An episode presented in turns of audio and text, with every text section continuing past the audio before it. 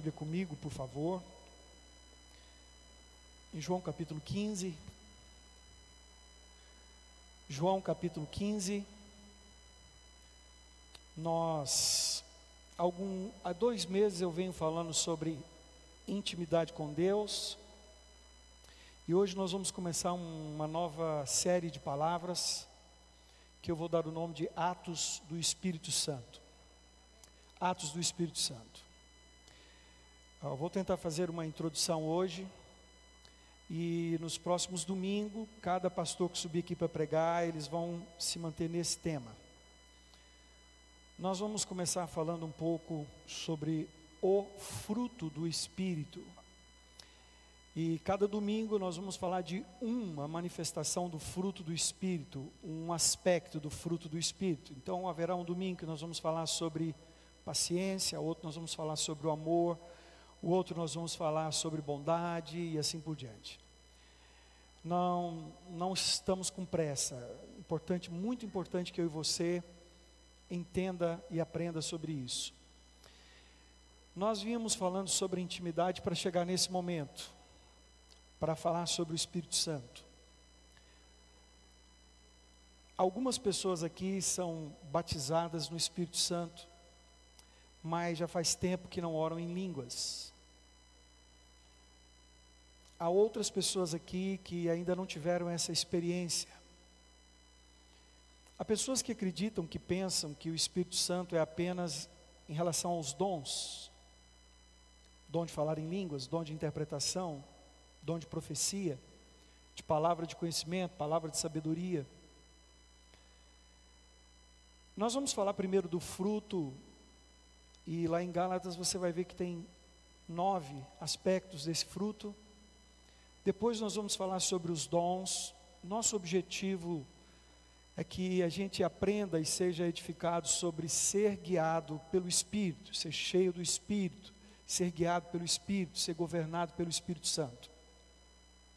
Jesus, quando ele esteve aqui conosco, depois de ter ressuscitado, ele disse que ia para o Pai e ele enviaria o Espírito Santo. O Espírito Santo e Jesus são um só. Quando nós dizemos que temos Jesus, na verdade você tem o Espírito Santo. É claro que Jesus está aí porque Ele e o Espírito são um, o Pai e o Espírito são um. No ano passado eu falei uma série de palavras sobre a pessoa do Espírito Santo, falei sobre a operação do Espírito Santo, falei sobre é, o sentimento do Espírito Santo, falei dos ventos, né, como ele se manifesta, como ele vem como os ventos, falei do vento do norte, vento, vento do sul, vento leste, vento oeste, falei dele como som de muitas águas, falei dele como pomba, falei dele como fogo. É, você pode entrar no YouTube que você vai ver essas palavras lá. Agora eu queria falar de como são os atos, a ação do Espírito. Por que, que você vai começar pelo fruto do Espírito, bispo? Porque o fruto do Espírito opera especificamente no nosso caráter. E eu tenho muito medo das pessoas que buscam dons e até recebem dons, mas ainda o caráter dela não foi transformado. Uma coisa é você ser bom caráter, outra coisa é você ter o caráter de Cristo. Há muitas pessoas que nem cristãs são, e são bom caráter. Pessoas que talvez nunca roubaram, nunca recebeu uma cobrança do Serasa, nunca deu um cheque sem fundo, nunca traiu a esposa. Pessoas que talvez nem, nem têm a prática da mentira, pessoas que pagam os impostos, pessoas que são corretas. Tem muita gente assim. Mas não é esse tipo de caráter que eu estou me referindo. É, esse caráter deveria ser obrigação de todos nós, ser um bom caráter. Mas eu me refiro do caráter de Cristo impresso no nosso caráter. Características da pessoa do Senhor Jesus vistas em nós. Vamos ler João 15 e depois nós vamos ler Gálatas. João 15, do versículo 1 ao versículo 6.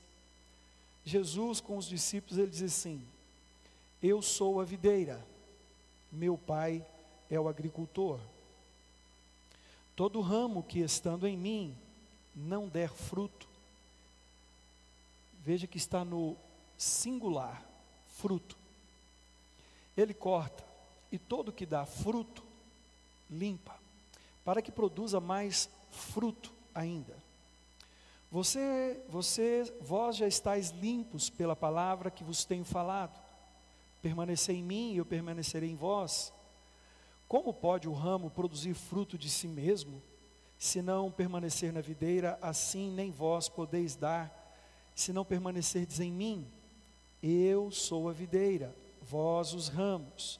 Quem permanece em mim e eu nele, esse dá muito fruto, porque sem mim nada podeis fazer.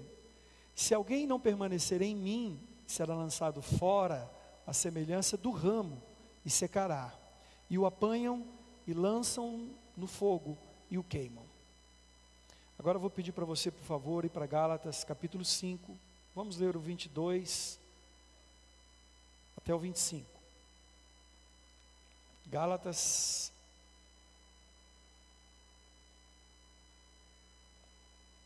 Gálatas 5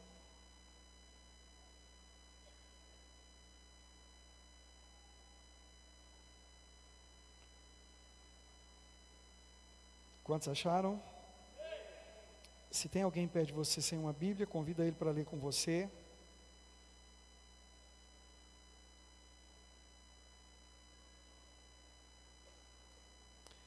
Diz assim: Mas o fruto do Espírito é. Sublinha aí o verbo ser no presente. É. Mas o fruto do Espírito é amor. Diga um. Um. Alegria, diga dois. Paz. Longanimidade. Benignidade. Bondade. Fidelidade. Mansidão. Domínio próprio. Contra estas coisas não há lei e os que são de Cristo crucificam a carne com as suas paixões e concupiscência. Se vivemos no Espírito, andemos também no Espírito. Se vivemos no Espírito, andemos também no Espírito. Por muito tempo eu ouvi as pessoas pregarem João 15 e falar de fruto, e se referia à célula, ou pessoas que ele evangelizou, pessoas que ele ganhou para Jesus. Fulano tem muitos frutos, olha quantos discípulos ele tem. Olha, Fulano tem tantas células, é muito frutífero. Eu quero dizer para vocês que a expressão que está em João 15, fruto, não tem a ver com esse tipo de resultado. Não estou dizendo que você ganhar pessoas para Jesus, ter células ou coisas assim, não é de Deus. Sim, é. Mas não é esse fruto que João 15 está se referindo. Quando eu leio Gálatas capítulo 5 e fala do fruto do Espírito, às vezes parece que é um erro de português, porque ao mesmo tempo que Paulo se refere ao fruto do Espírito, ele fala de nove. Nós contamos aqui, nove. Parece que tem nove frutos mas não são nove frutos, o fruto é um só. Ele tem aspectos diferentes. Eu já ouvi pessoas dizer que o fruto do Espírito poderia ser comparável a, uma mexerica.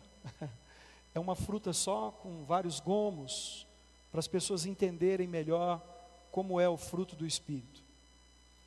Mas olhando para a Bíblia, João 15 explica qual é o fruto do Espírito. Está no enunciado. Eu sou a videira. Vocês são os ramos. Se você estiver em mim, produz muito fruto. Não é frutos. Se fosse uma prova, você tivesse que responder qual é o fruto, o que, que você diria? Está no enunciado aqui. Letra A, chave de fenda. Letra B, martelo. Letra C, roda de carro. Letra E, uva Qual que é a resposta certa? Uva. Vocês são muito inteligentes. Está claro que Jesus usa uma linguagem, uma figura de linguagem, para dar um exemplo e dizer como é o fruto. Vocês já viram um cacho de uva?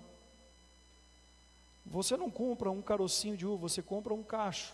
E quando você olha para aquele cacho, aquelas uvas, aqueles caroços de uvas estão iguais. Não é só um, são vários. O cacho é um fruto, mas você olha para ele e você percebe a manifestação. Sempre quando a gente olha para o Gálatas capítulo 5, algumas pessoas têm dificuldade de entender. Levando em conta que João, essa parte foi escrito em aramaico, e levando em conta que Gálatas foi escrito em grego, quando você compara as duas palavras, traduzindo o aramaico para o grego, é a mesma palavra, o fruto da videira, com o fruto usado pelo Paulo aqui em Gálatas. Diz o texto lá em João que o fruto do Espírito não é produzido pelo ramo, vem da videira vem de uma raiz. E é um pouco sobre isso que eu queria falar nessa noite. Porque nós precisamos ser íntimos de Deus. É o tema dessa mensagem. Por que eu preciso ser íntimo de Deus? Por que, que eu preciso tanto me tornar alguém próximo do Senhor? Por que, que nós temos falado tanto sobre intimidade?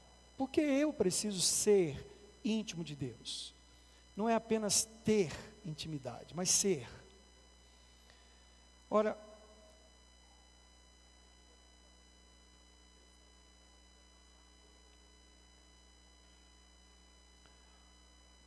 Por que eu preciso ser íntimo de Deus?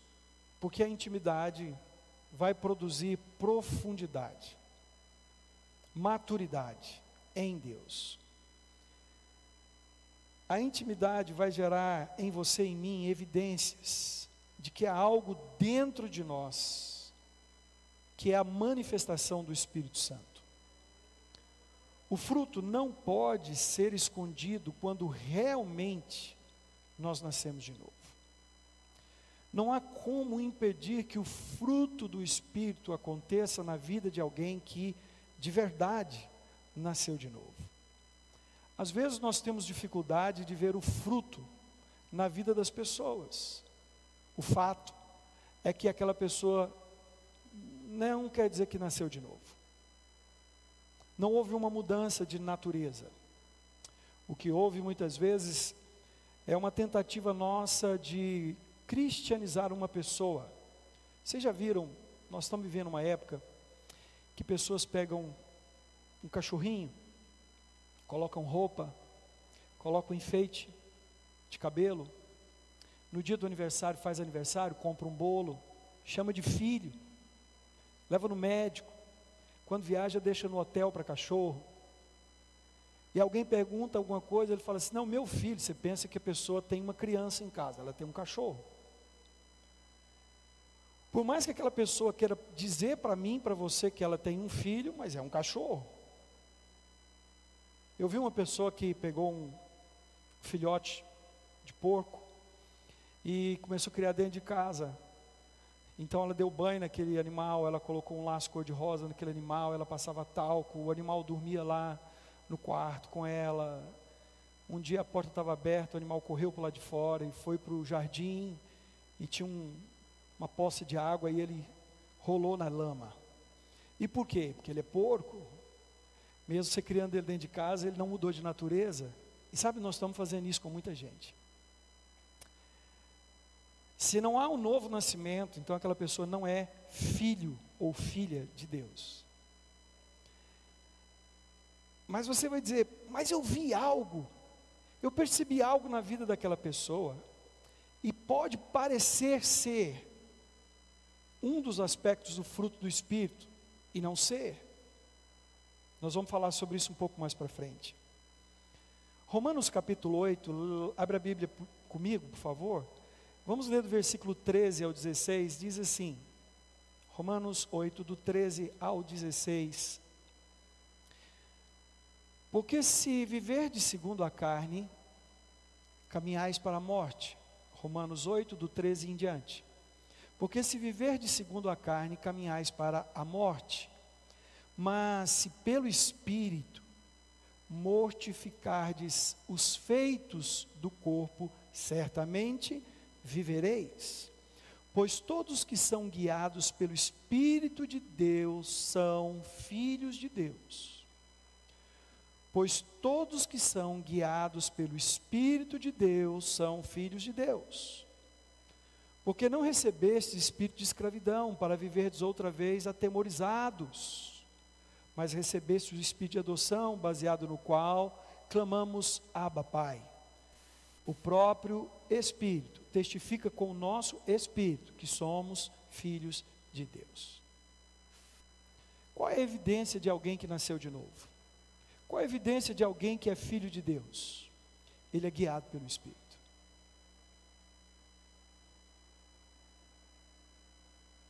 essa pessoa ela é dirigida, sua vida é comandada pelo Espírito. Mas nós temos dentro da igreja ovelhas. Algumas são de Jesus. Outras são do fulano, outras são do Beltrano, outras são do ciclano. Tanto é que se alguém assediar uma ovelha, o fulano acha ruim. Se o fulano assediar uma ovelha do ciclano, o ciclano briga com ele, fica de mal. A ovelha é dele. João capítulo 10, Jesus diz assim: As minhas ovelhas ouvem a minha voz e me seguem. Quem não consegue ouvir a voz de Deus, não caminha com Cristo, não consegue ser guiado pelo Espírito. Essa evidência de que somos filhos de Deus, que o Espírito Santo nos guia, nos governa, nos dirige, é fruto de uma intimidade com Deus, é fruto de uma vida próxima com Deus, não é fruto de uma religião, não é fruto de frequentar uma igreja no domingo, não é fruto só de você trazer dízimo e oferta, jejuar, mas é fruto de uma relação pessoal. Essa evidência fala sobre obedecer e se entregar, se render, não lutar contra. Eu quero muito que você nessa noite preste atenção para você entender o que eu vou falar. Vou pegar um caminho, depois vou voltar exatamente onde eu parei. Então vou dar uma volta com você e volto aqui. Deus nos dá nível ou níveis de revelação com o qual o nosso caráter está preparado. Deus não fala conosco, não ministra a nós, não nos dá determinadas determinadas revelações ou unções se nós não estamos prontos para ouvir. Ezequiel 47, pregamos sobre isso alguns domingos atrás, fala de quatro níveis de profundidade no reino de Deus: superficial, raso, fundo e profundo. Quero muito que você preste atenção em mim mesmo. Superficial, raso, fundo e profundo. Quando Ezequiel fala sobre isso, ele está falando sobre o rio que brota do trono de Deus, ele tem um momento de adoração, de intimidade com Deus, ele vê o trono de Deus, e do trono de Deus as águas fluem, e do, das águas desse, desse trono se gera um rio, então ele é tomado pela mão por um anjo, nós sabemos quem é esse anjo, e aqui nós aprendemos o desafio que Deus faz a ele, a mim, a você, de qual é o nível de profundidade nós desejamos ter em Deus. Eu aprendo quando eu vejo água na Bíblia, muita água, e principalmente quando a Bíblia sugere que eu me submerja nessas águas, eu me lembro de batismo. E ali, aquele ser, aquele anjo está convidando Ezequiel justamente para isso. Então eles caminham 500 metros, mil côvados, e as águas dão no tornozelo, mais mil, as águas dão no joelho, mais mil, as águas dão na cintura, mais mil, as águas estão nos ombros. E quando as águas cobrem os, os ombros, ele não tem mais controle do seu corpo. Então aquele ser leva ele de uma margem à outra, e agora ele é guiado, ele não tem mais domínio, ele não tem mais controle. Quando que eu perco o domínio? Quando eu sou profundo. Não quando eu estou apenas no fundo, águas na cintura. Não quando eu estou no raso, águas no joelho. Ou na superfície, água nos tornozelos. Profundo fala sobre a necessidade da intimidade, saber ouvir de Deus, Aqui em Ezequiel, Deus fala sobre princípios que nós não podemos esquecer, e o Senhor vai nos medindo a cada dia.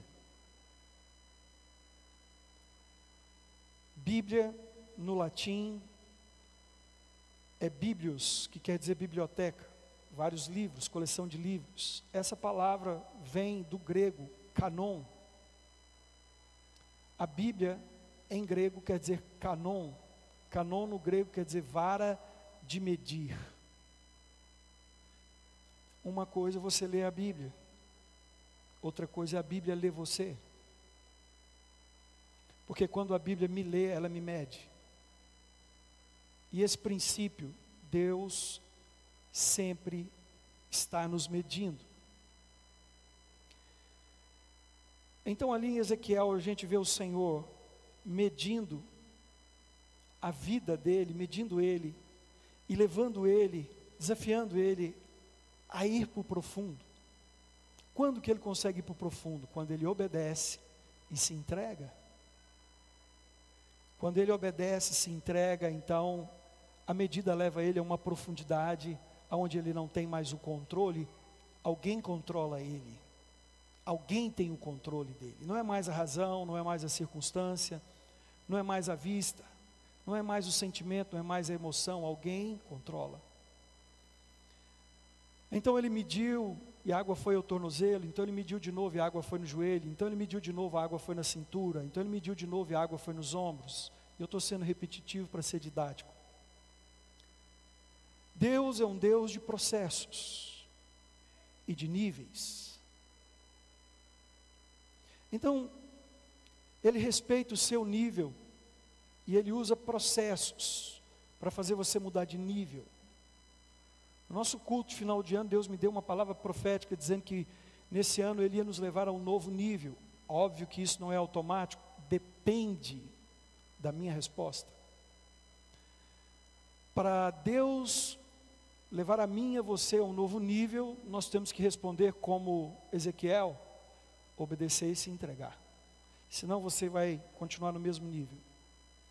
E Deus, Ele não obriga. Se há uma coisa que Deus não força, é você mudar de nível ou ir aonde você não quer ir. Deus respeita o processo. Então, Ele não força. Se você quer ficar no raso, ok, Deus te respeita.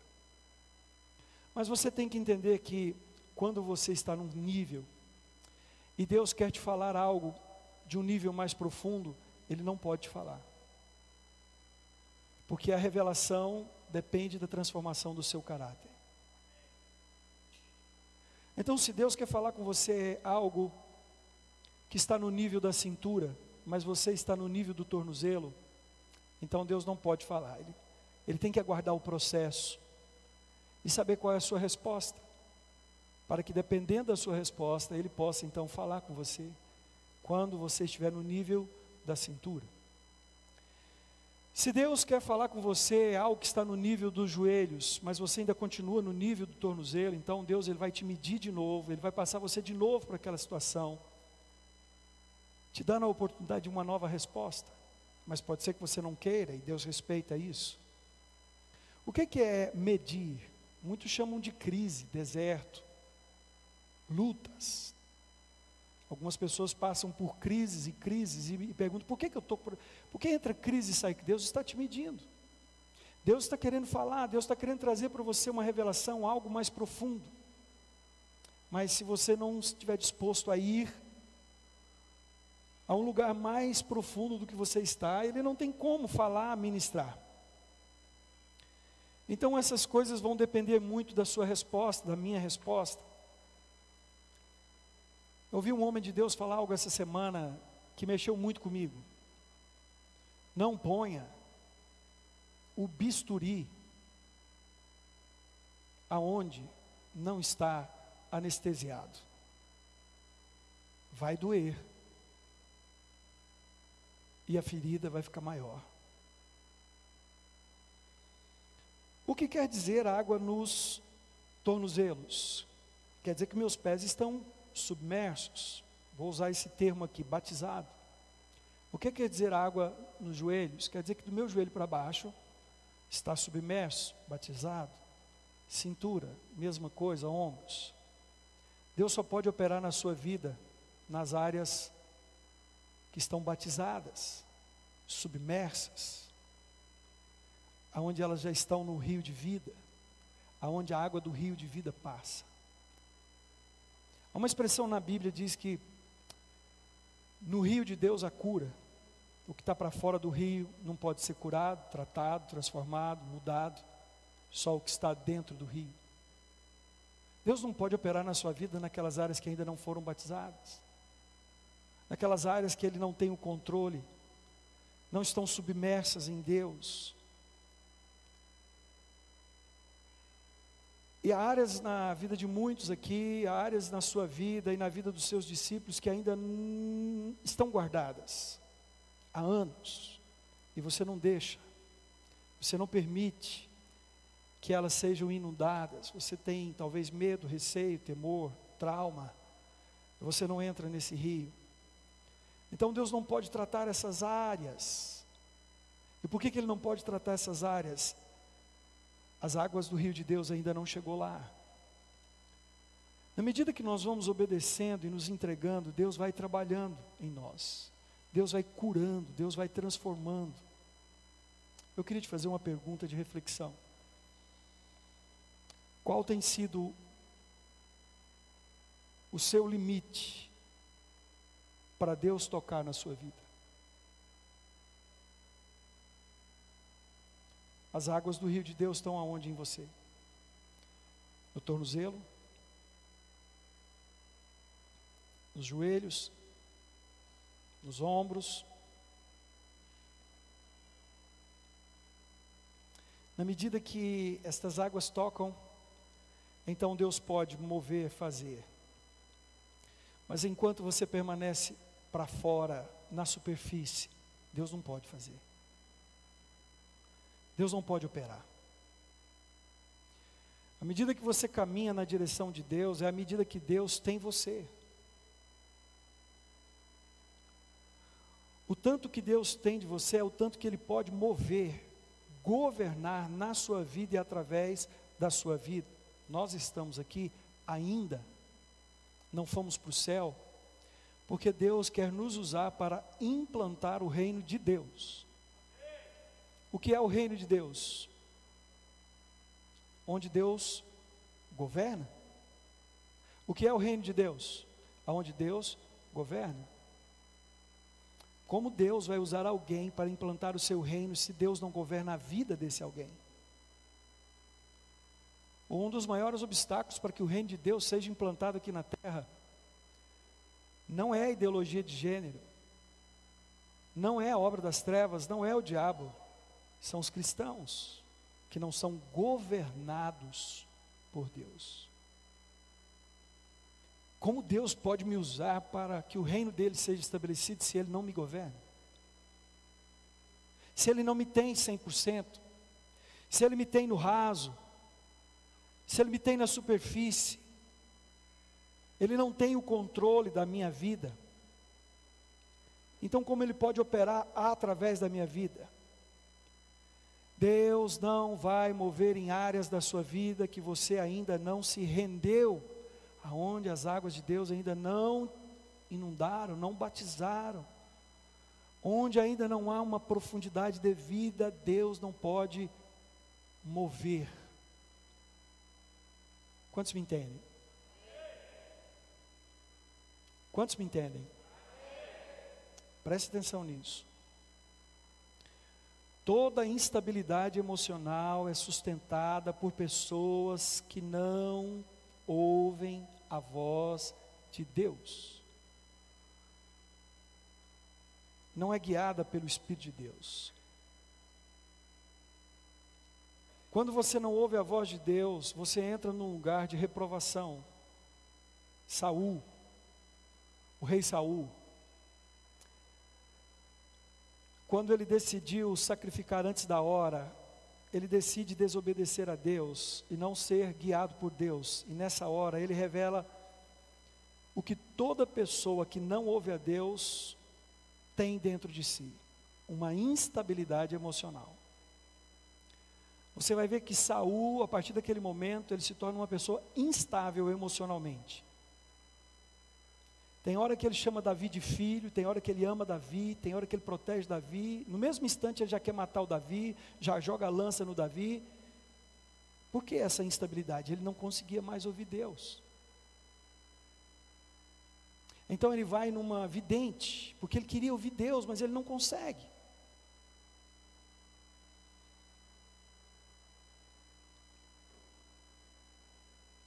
Essa instabilidade emocional na vida de muitos cristãos é sustentada justamente por você não ouvir, não saber, obedecer, não ter a direção de Deus, então você entra num lugar chamado reprovação. Quem caminha por emoções, sensações, corre um risco terrível. Principalmente se você é uma dessas pessoas instável emocionalmente. Ai, será que eu sou instável? Um dia quer casar, no outro dia não quer mais. Apaixona, na outra semana desapaixona. Casa, ama o marido, daí uns dias já não ama mais, quer separar. Incompatibilidade de gênio.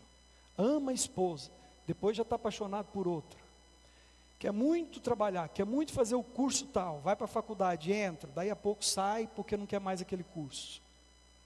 Entra para fazer aquilo, curso tal, não termina. Entra, entra no trabalho, era o que eu queria, orei, pedi a Deus, Deus dá, daí a pouco, seis meses, já não quer mais aquele trabalho.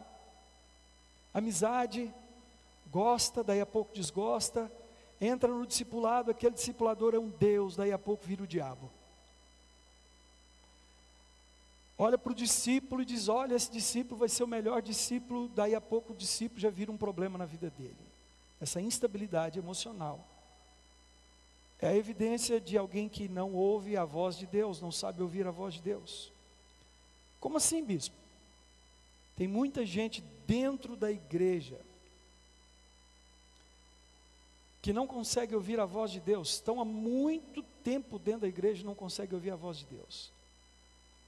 Então, quem que essa pessoa está ouvindo?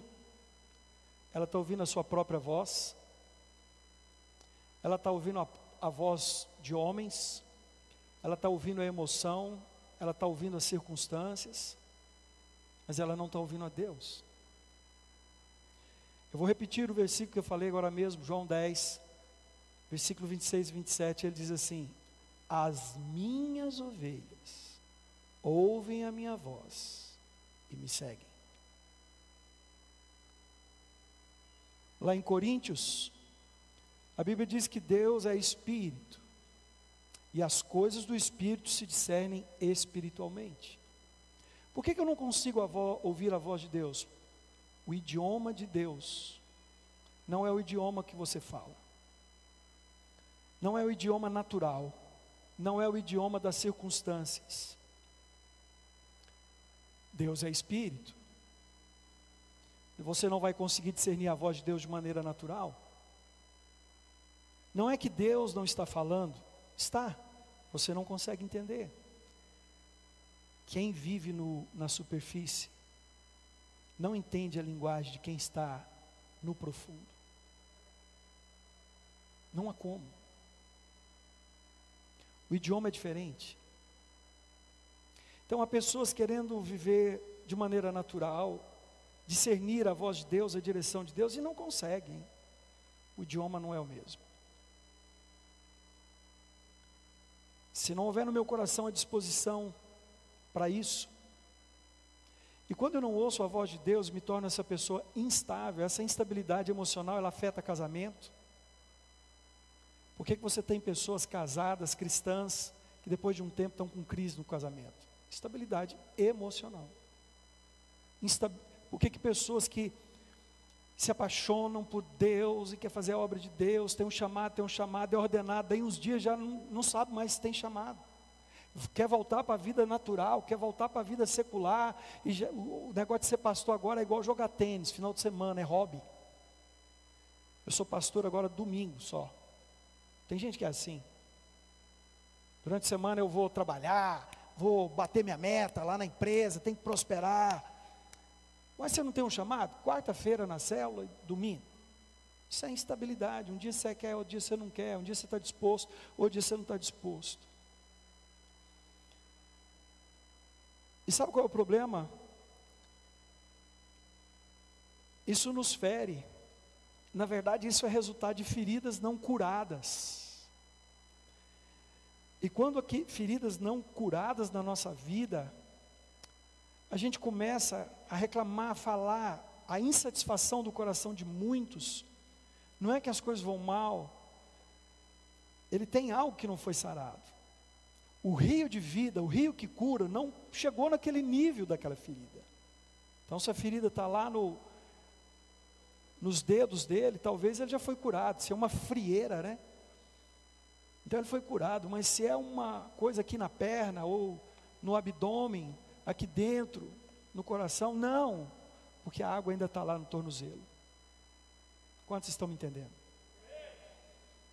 Toda amargura que é uma amargura? Uma ferida não curada. Toda amargura se transforma em rebeldia mais cedo ou mais tarde. Eu podia te citar aqui inúmeros exemplos. Por uma questão de ética, eu não, não vou falar. Mas eu vejo aqui na igreja, no meio de discípulos, no meio de, do rebanho, pessoas se rebelando, pessoas com espírito rebelde. E de onde veio isso? A ferida. Algo lá atrás magoou ela. Uma reunião, uma fala, um evento, alguma coisa machucou.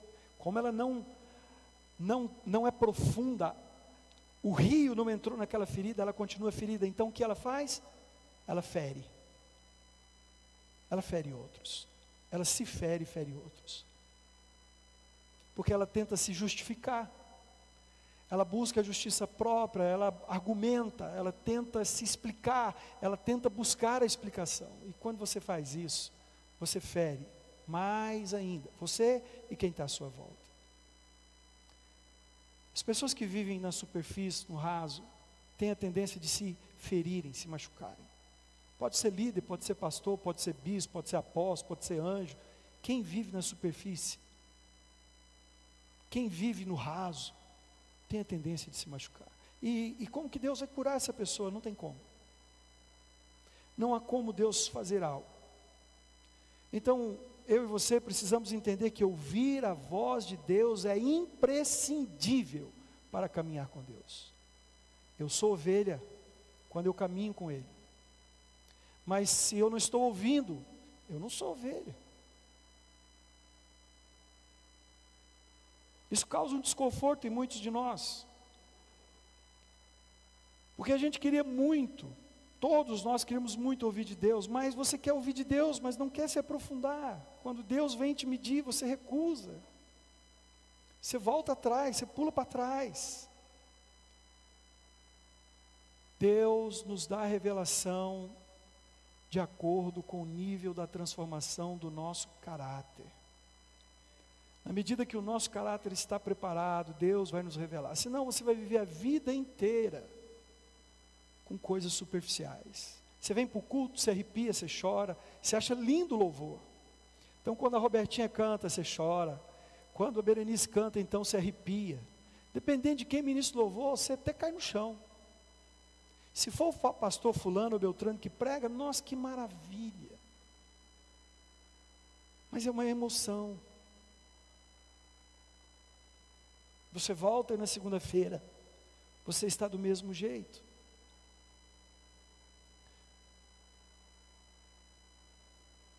O que acontece com alguém que nasceu de novo? Ele se torna habitação de Deus.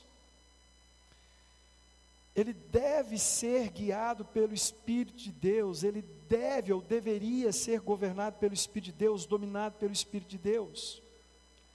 Mas quais são as evidências de que o Espírito de Deus está em nós, habitando? Irmãos, João capítulo 1 diz que o Verbo se fez carne e habitou entre nós. Coríntios diz que ele veio para habitar em nós. Quando Jesus diz em Atos capítulo 1, versículo 8: Não saiam de Jerusalém até que sejam revestidos, derrama por dentro inunda por fora. Enquanto você não receber, o Espírito Santo não vai. Por quê? Porque sem ele você não pode fazer nada. Qualquer coisa que você fizer sem ele é limitado. Só que nós ainda queremos o João capítulo 1. Queremos ele no nosso meio. Quando ele agora quer habitar em nós.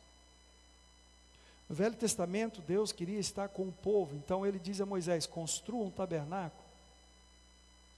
Esse tabernáculo vai ter o átrio, o santo lugar, o santo dos santos, lá você põe a arca, é lá que eu vou me manifestar. Não sei se você se lembra, aquele tabernáculo, quando eles acampavam, o tabernáculo ficava no meio, três tribos ficavam ao norte, três tribos ficavam ao sul, três tribos ficavam ao oeste, três tribos ficavam ao leste, e ele no meio. Então, onde eles levavam a arca, paravam, ele estava no meio. Quando Jesus vem, ele vem no meio do povo, anda no meio do povo. Quando ele morre e ressuscita, agora ele vai para o céu para que o Espírito Santo venha, mas não esteja mais no meio do povo, mas dentro do povo. A expressão teológica é tabernaculou-se. Quando o Espírito Santo foi derramado em Atos capítulo 2, ele tabernaculou-se. João, capítulo 21, diz que o Senhor sopra sobre eles o Espírito Santo. Agora eles têm o Espírito Santo. Qual é o propósito de alguém que nasceu de novo? Ser habitação do Espírito Santo. E por que, que o Espírito Santo deseja habitar em nós, porque nós somos o tabernáculo de Deus.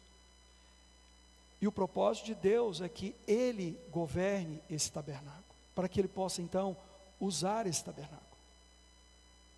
Se eu tenho o Espírito Santo, se você tem o Espírito Santo, há evidências. A nossa intimidade permite que esse Espírito opere em nós e o fruto do Espírito se manifeste. Qual é a evidência de que o fruto do Espírito se manifesta em nós? Até aqui tudo bem? Quantos estão entendendo? Vou falar de quatro evidências de que o fruto do Espírito se manifesta em nós. Primeira evidência: um cristão que nasceu de novo ele nasceu como um bebê. Mas ele não pode ser revelado até a hora certa. Então, não estou vendo nenhuma irmã grávida aqui. Tailane. Tailane, cadê ela? Ah, está lá em cima. Eu não vou pedir para você descer aqui, não. Está grávida. Tem mais alguém aí? Cadê a Valneide? Vê ela agora mesmo ali. Valmeire, vem cá, irmã, por favor. Lohuama. Lohuama. Lohuama, você está de quantos meses? 23? Três, três meses. Seis? Seis meses. Irmãos, quem não conhece, essa é a Lohuama, casada com Jefferson. Ela está grávida do segundo, né? Vocês estão vendo o filho dela? Vocês estão vendo o filho dela? Não. Ele está aí, na verdade, é uma garota, uma menina. Mas não pôde ser revelada. Na medida que ela crescer, é que ela vai ser revelada. Vai chegar a hora dela ser revelada. Amém? Às vezes você quer aparecer antes da hora.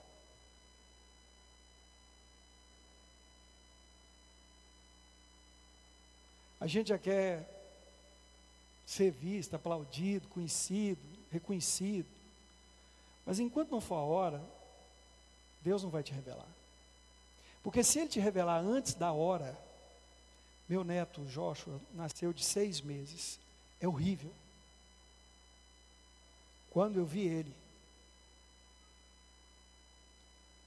eu, ele, cabe na minha, ele cabia na minha mão assim, eu pus ele na minha mão, na incubadora horrível,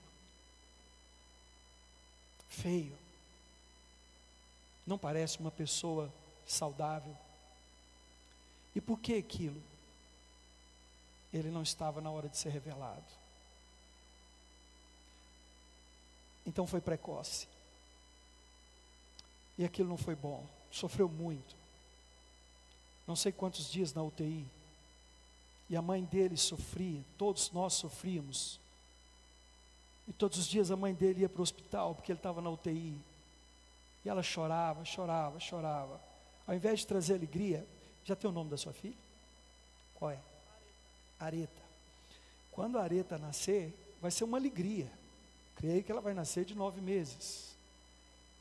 Vai ser uma alegria. O pai vai celebrar, os avós vão celebrar, todo mundo vai celebrar. Nós vamos trazê-la aqui, vamos apresentar. Mas quando é, revelado antes da hora. É tristeza. Às vezes a gente quer muito ser visto, ser reconhecido, mas não está na hora. Não chegou a hora. A gente diz que a areta vai nascer quando ela sair de dentro da Lohuama. Mas ela já existe. Ela já está aí. Na verdade, ela já nasceu. Ela já foi gerada, ela tem tudo o que ela precisa aí dentro.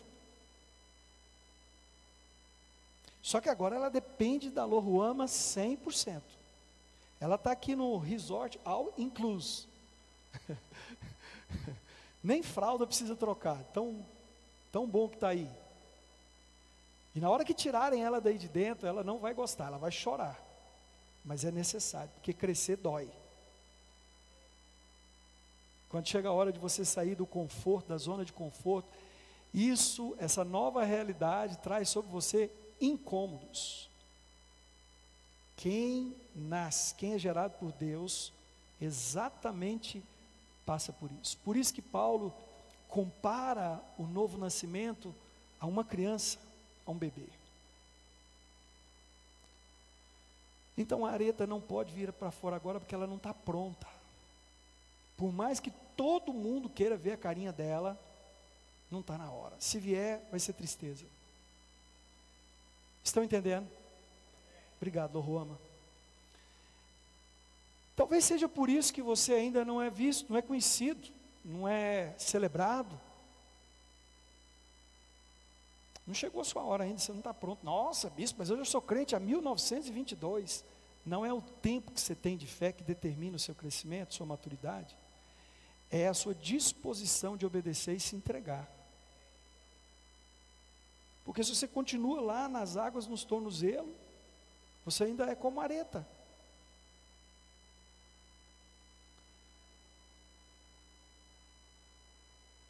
Então, a primeira evidência de alguém que nasceu de novo é que o crescimento cristão, assim como a manifestação do fruto é gradual. Diga comigo, gradual. Não é de uma vez. Tem um tempo. Existe um tempo para isso acontecer. Não é de uma hora para outra. Então talvez você está desesperado porque você queria muito ter a mansidão e ontem você brigou no trânsito e agora você já está pensando: meu Deus, eu não tenho fruto do Espírito. Calma! Não quer dizer que você não tem, quer dizer que você ainda não chegou lá.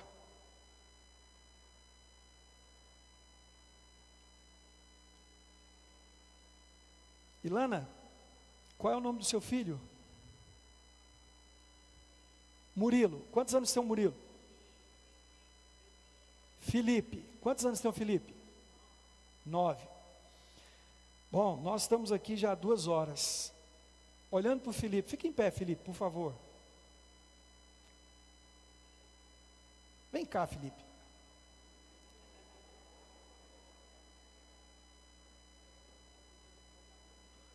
Sobe aqui. Agora você vai pregar no meu lugar. Ilana, Marcelo, olhando para o Felipe daí, depois que você chegou aqui às seis horas, ele cresceu? Hã? Cresceu? O que, que vocês acham? Ele cresceu ou não? Aos seus olhos, não. Mas biologicamente, sim. O crescimento não é assim. É segundo a segundo, minuto a minuto, centésimo a centésimo. Mesmo que eu e você não podemos ver, biologicamente alguma coisa ele cresceu. Talvez você ache que sua vida não muda, mas ela está mudando. Ela está mudando, no tempo certo, ela está mudando. Assim como o Felipe está crescendo. Felipe viajou comigo para a praia em janeiro, né, Felipe? E ele foi o Felipe ou foi o outro que quando me viu de bermuda tomou um susto? Ele falou: nunca via de bermuda.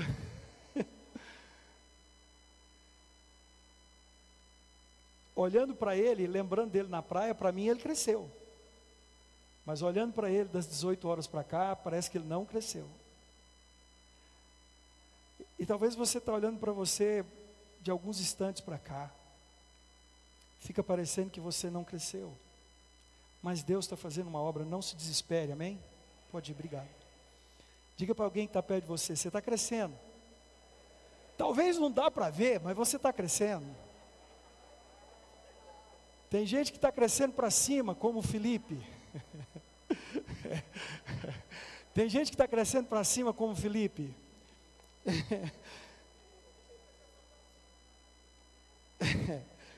tenha paciência, tenha calma. O Espírito Santo ele está fazendo, ele está trabalhando na sua vida. Só o fato de você não ter ido embora ainda já é um crescimento. Filipenses capítulo 1, versículo 6 diz assim: Aquele que começou a boa obra há de completá-la. Olhe para alguém e fale, irmão, aquele que começou a boa obra, ele vai completar. Estende a mão para ele e fala: Você está crescendo, irmão. Você está crescendo. Eu não estou vendo, não, mas você está crescendo. Amém? A obra não é minha, não é sua, nós não andamos por vista, nós andamos por fé.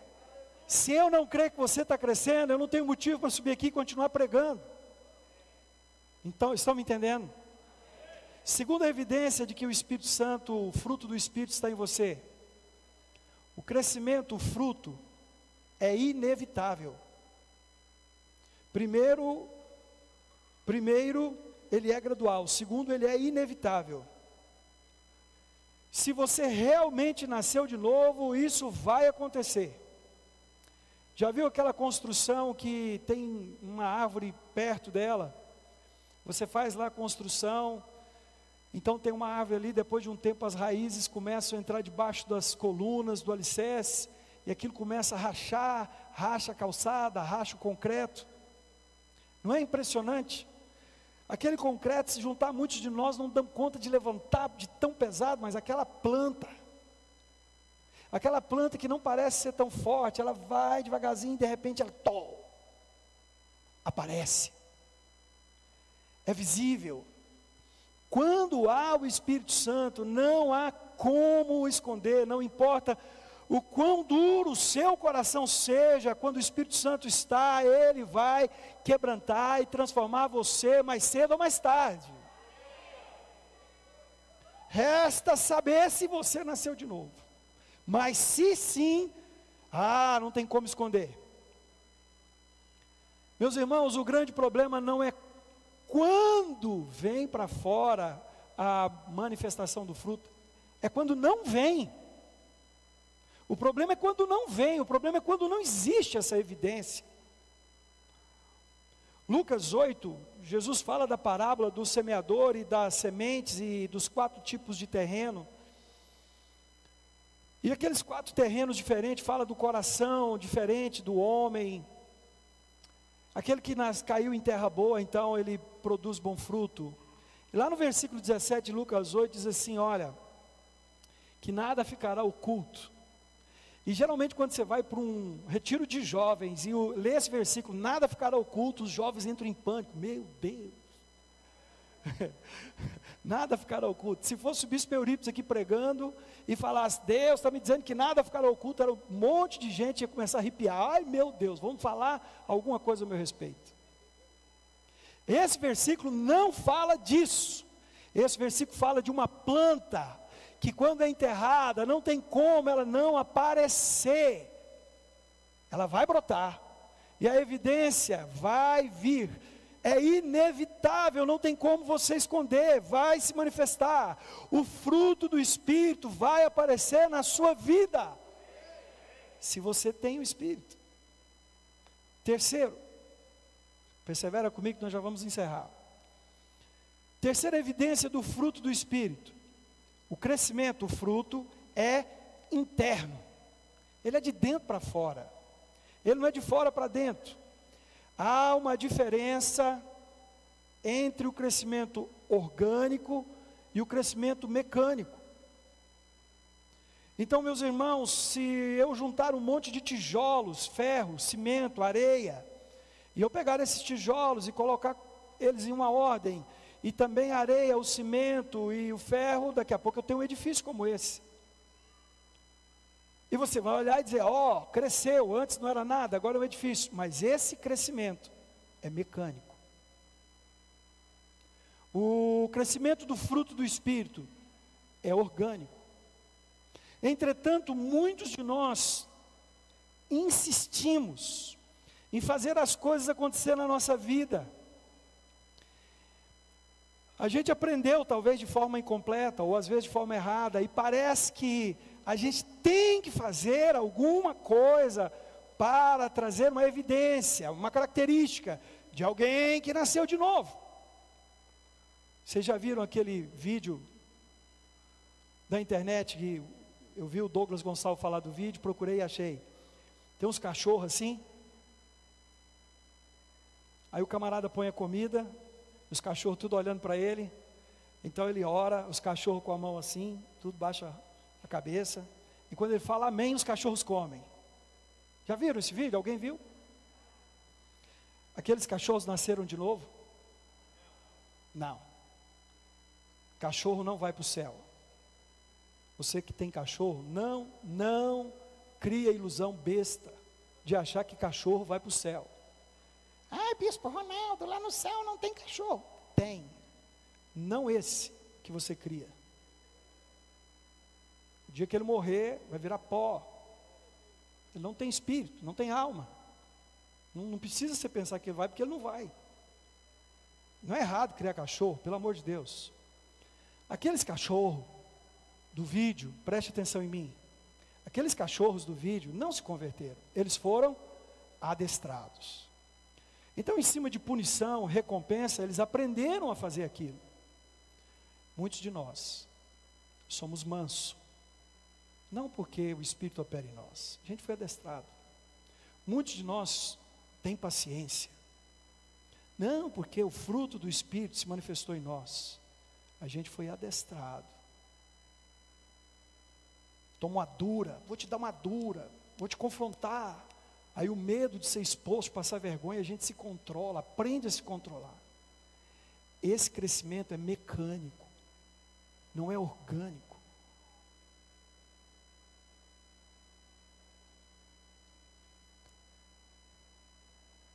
Tem muita gente que manifesta algumas características que você olhando, você diz assim: "Ah, ele, eu acho que ele tem, eu acho que ele tem o fruto do espírito, eu acho que ele tem o fruto do espírito. Ah, não é possível, ele deve ter o fruto do espírito". Mas não é o fruto do espírito. Às vezes é a sua personalidade. Meus irmãos, vocês acham que a pastora Sulamita é mansa? Quem conhece a pastora Sulamita? Não, vocês não conhecem a pastora Sulamita? Quem conhece a pastora Sulamita acha que ela é mansa? Hã? Eu quero te dizer uma coisa. A mansidão que você vê na pastora Sulamita faz parte da personalidade dela.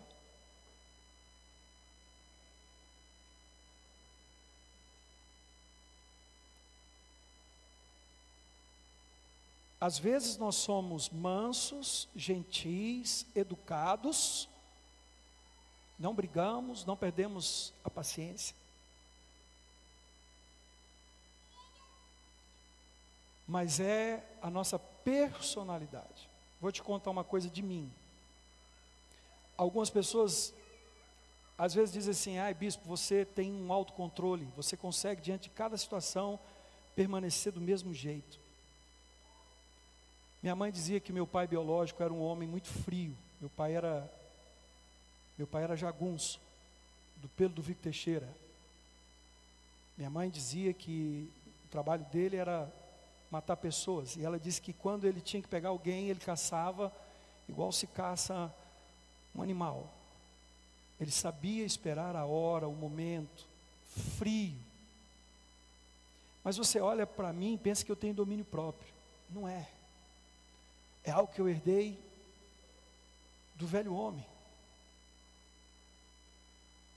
Mas quem não sabe pensa, poxa, é domínio próprio. Não, é a minha personalidade. Não é o fruto do Espírito. E da mesma forma, muitos aqui são mansos. Conheci um irmão que muito gentil, muito educado. Parecia que ele tinha sim a mansidão, mas ele não é fiel. Porque ele não fala para a pessoa que a pessoa precisa ouvir. Ele evita. Ele evita. Nunca diz um não, nunca diz o que precisa ser dito. O fruto do Espírito, ele é um crescimento orgânico de dentro para fora. 1 Coríntios, capítulo 13. Paulo diz assim: ainda que eu fale, lá de fora, a língua dos homens, ainda que eu venda os meus bens e dê tudo aos pobres, isso fala do externo. Não é a manifestação externa que determina o fruto do Espírito. Aí ele diz assim: ainda que isso, ainda que aquilo, ainda que aquilo outro, se não tiver amor, aí ele vai falar do fruto do Espírito. Não adianta ter a manifestação externa se ela não acontece primeiro aqui dentro.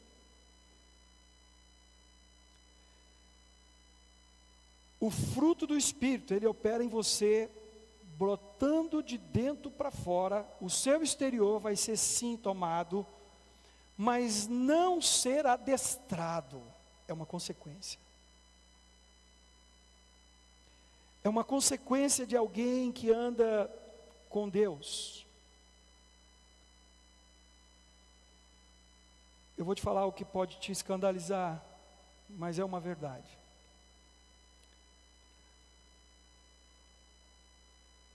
Ter a vida das pessoas ao seu redor mudada por aquilo que você está fazendo não é evidência de que o Espírito Santo está em você. Ter a vida das pessoas à sua volta impactadas não é a evidência de que o Espírito Santo está em você. A evidência de que o Espírito, está, Espírito Santo está em você é quando sua vida muda, não é dos outros. Nós, muitas vezes, como líderes, estamos vendo muita gente mudar à nossa volta, mas nós não mudamos. Não quer dizer que você é uma pessoa ruim, uma pessoa má. Não quer dizer que você é uma pessoa cheia de pecados. Mas não tem fruto do Espírito. Que você não muda, isso é o mesmo há muitos anos. Entra ano, sai ano, do mesmo jeito. Mateus capítulo 7, versículo 21 até o 23. As pessoas chegam em Jesus e dizem para ele: Senhor, em teu nome nós profetizamos. Quem ouviu a profecia foi impactado. Em teu nome nós expulsamos demônios, os libertos foram impactados. Em teu nome nós oramos pelos enfermos, e os que foram curados foram impactados. E Jesus diz assim: Mas vocês se apartem de mim, porque eu não conheço vocês. Então não é porque as pessoas à sua volta estão tá sendo impactada que você tem o fruto do Espírito. É quando a sua vida é transformada de glória em glória, de degrau em degrau, para o louvor do Senhor. Quarta e última evidência para nós encerrarmos. O crescimento, o fruto, é simétrico, ele é proporcional, ele é igual, ele é equilibrado, ele é harmonioso. Você não olha para um cacho de uva e vê um caroço de uva desse tamanho e outro desse tamaninho. Elas vão crescendo uniformemente. Então, esses nove aspectos do fruto do Espírito, eles não vão acontecer um na sua vida e o outro não. Eles vão acontecer os nove simetricamente.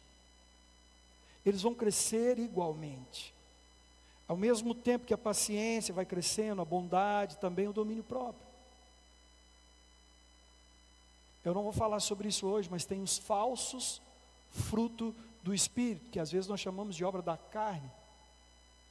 Domínio próprio é a característica do fruto do espírito que mais é fácil de falsificar. A gente já está treinado com o negócio de domínio próprio. Quer ver dieta? Dieta é uma maneira de você exercitar o falso fruto do espírito domínio próprio. Porque você consegue ficar muitos dias sem comer, você consegue ficar comendo alface, uma semana, duas semanas, dois meses, três meses, mas chega uma hora que você não aguenta. E aí você volta para a velha vida de doces e refrigerantes.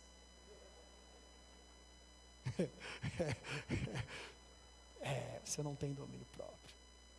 E quem não domina a boca, não domina nada.